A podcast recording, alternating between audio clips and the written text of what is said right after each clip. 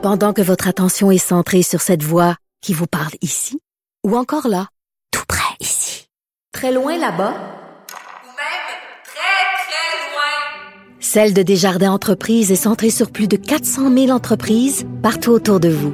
Depuis plus de 120 ans, nos équipes dédiées accompagnent les entrepreneurs d'ici à chaque étape pour qu'ils puissent rester centrés sur ce qui compte, la croissance de leur entreprise.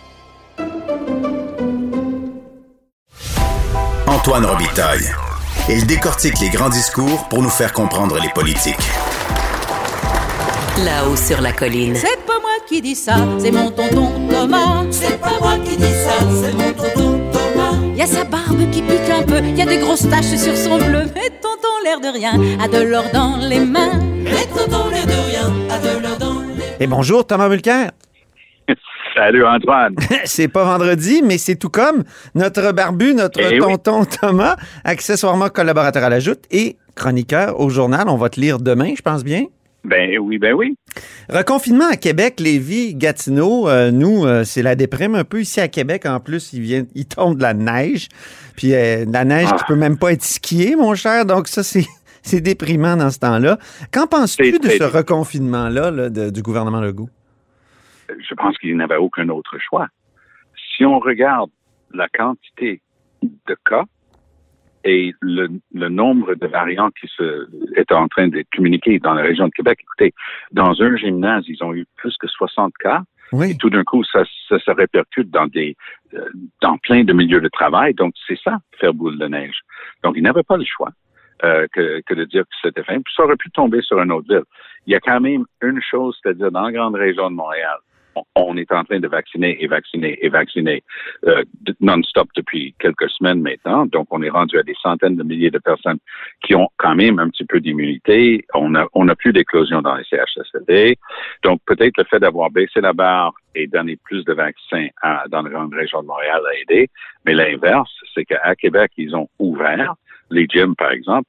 Et ça, je- honnêtement, c'est un call que j'ai jamais com- com- compris. Mhm. À quelques semaines, à quelques semaines près, ils, auraient été de l'autre côté de l'immunisa- l'immunisation. Il n'y Ben aurait oui. pas eu de problème. Puis dans quel puis déjà, les gens peuvent aller dans les parcs, ils peuvent aller dehors un petit peu jusqu'à 9h30. Donc, avoir ouvert les gyms, c'est quelque chose que j'ai absolument pas compris. J'ai un bon copain qui est très gym. Là. Et lui, c'est genre cinq jours semaine. Et il y allait dès qu'ils ont ouvert à Montréal. Puis il m'écrivait des courriels. Il me dit, Tom, ça n'a aucun bon sens. Personne ne respecte la distanciation. Personne porte le masque convenablement. Il dit, j'ai commencé, je suis allé une couple de jours, j'ai, décidé d'arrêter ça. Ça n'a pas de sens. Je vais attendre encore.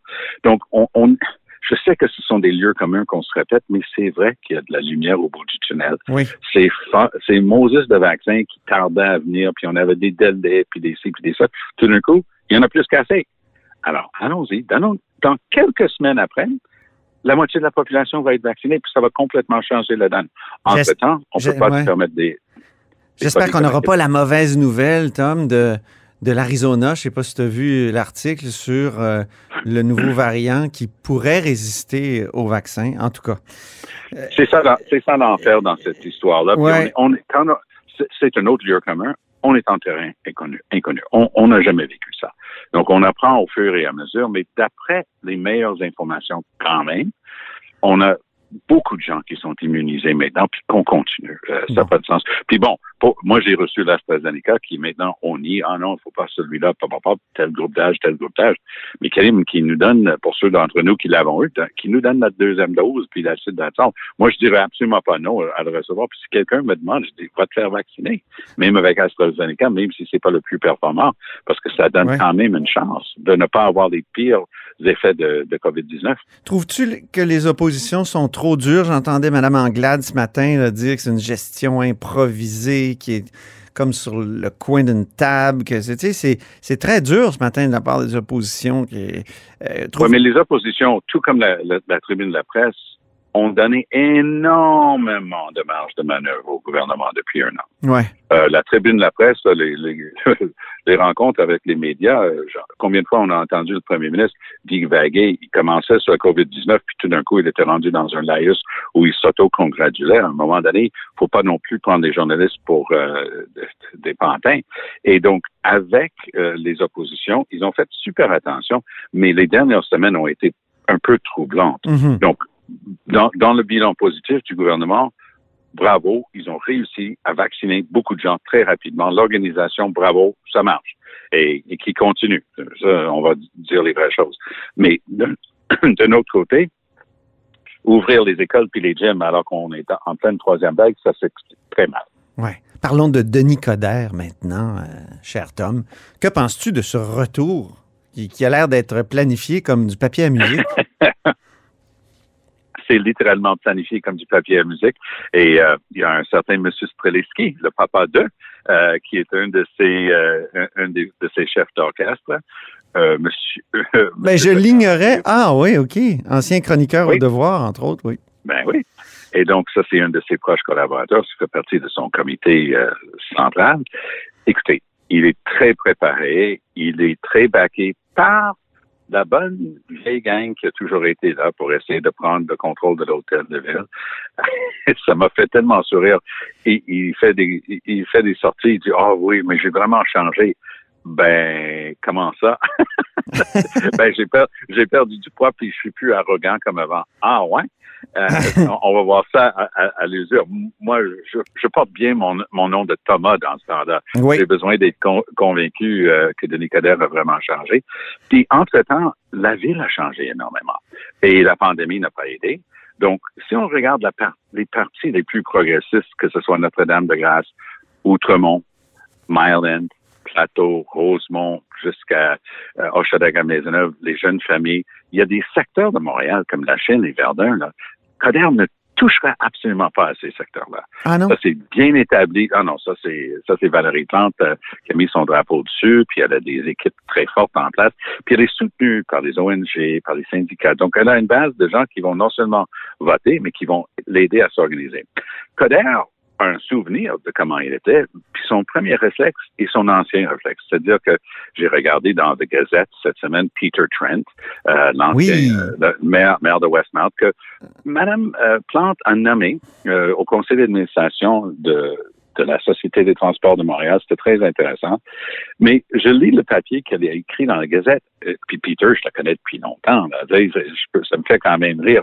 Et il dit, ben, regarde, il y a presque personne avec de l'expérience de gestion d'une compagnie. À part cinq politiciens locaux, il y avait quelques universitaires, quatre au total, un, un romancier, un avocat syndicaliste, un architecte, un économiste et un propriétaire des médias.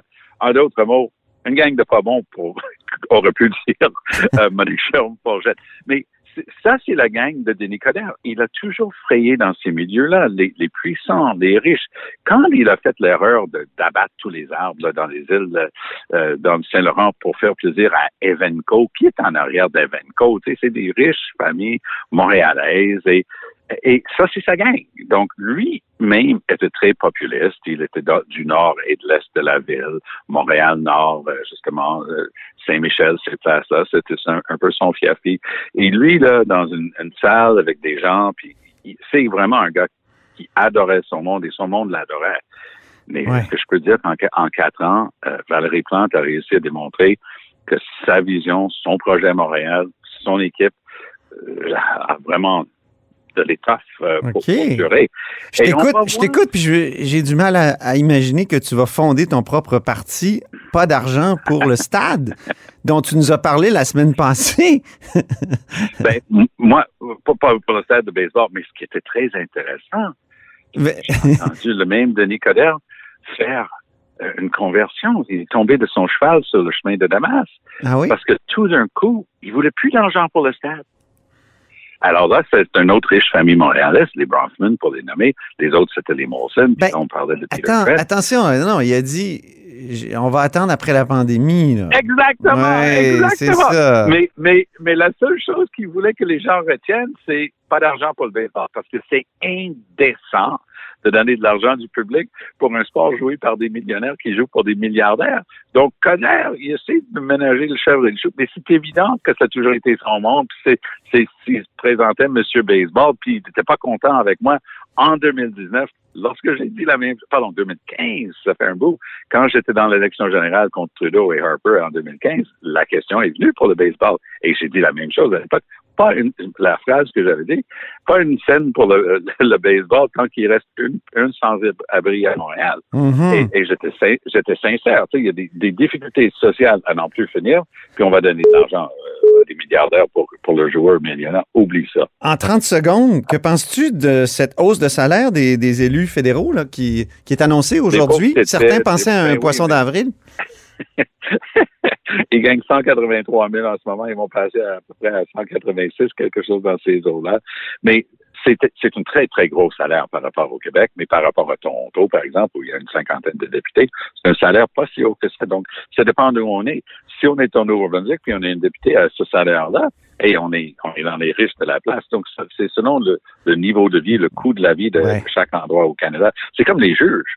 Un salaire de juge à Toronto, t'es mécène, t'es bénévole. Tu sais, tu vis pas avec un salaire de juge de la Cour supérieure ou de la Cour d'appel à, à Toronto. Mais euh, à, à Terre-Neuve-Labrador, ben, euh, Oh, il Ça devrait peut-être y avoir un ajustement régional des salaires des élus et des Ben juges.